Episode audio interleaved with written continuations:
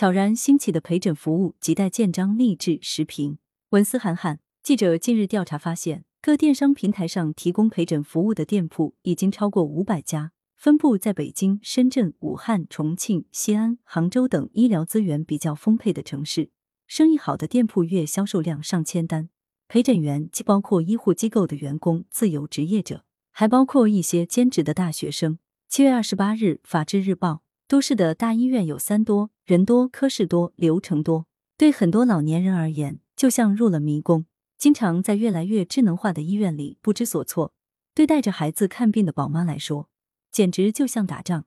而那些独自在外打拼的单身青年，去医院看病等待结果的那个过程更添惶恐与孤独。就医痛点催生陪诊需求，行业发展规模迅速扩大。据观察，有陪诊需求的群体主要有以下几类：子女不在身边的空巢老人，独自在城市打拼的单身青年，带娃就医分身乏术的宝妈，异地就医的急重症患者等。职业陪诊员抓住市场契机。用自己的服务满足了没有亲友在身边的患者希望得到帮助的社会需求，有效解决了优质医疗资源紧缺、大中型医院整体排队候诊时间过长的情况下，特殊人群就医难的问题。优质的陪诊员利用自己的信息优势，更好的帮助患者获得高效的医疗服务，也有助于医生提高诊疗效率，在医患之间搭起了沟通的桥梁，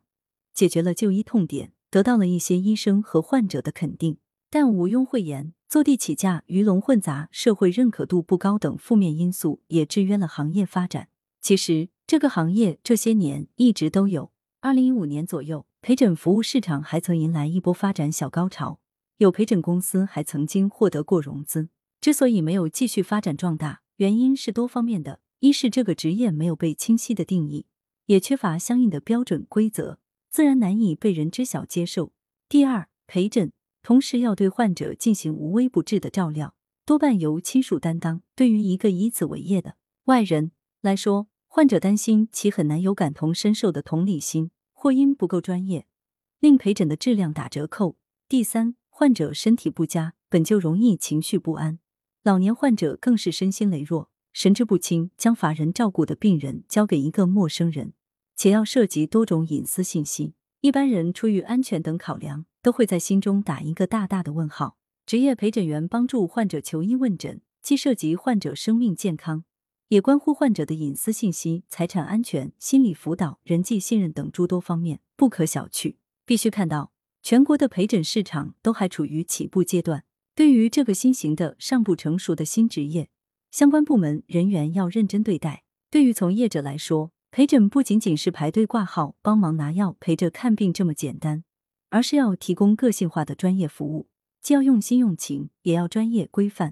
既要开拓市场，也不能唯利是图。如此才能满足顾客的多元需求，让顾客满意，也才能推动这个新职业向好发展。对于有关部门而言，密切关注这个新职业的新发展新动向，及时制定相关规则标准，规范职业行为，消除安全隐患，提高服务质量，减少患者亲属的后顾之忧。同时，要充分调动社区医院的志愿者力量，为需要陪诊的人提供相应的服务，还要大力营造对老年人、单身人士友好的就医环境，补足公共服务短板，让普惠性的公共服务与个性化的职业陪诊师相互补充，用良好的社会化服务跟上老龄化、城镇化快速发展的步伐。羊城晚报时评投稿邮箱：wbspycwb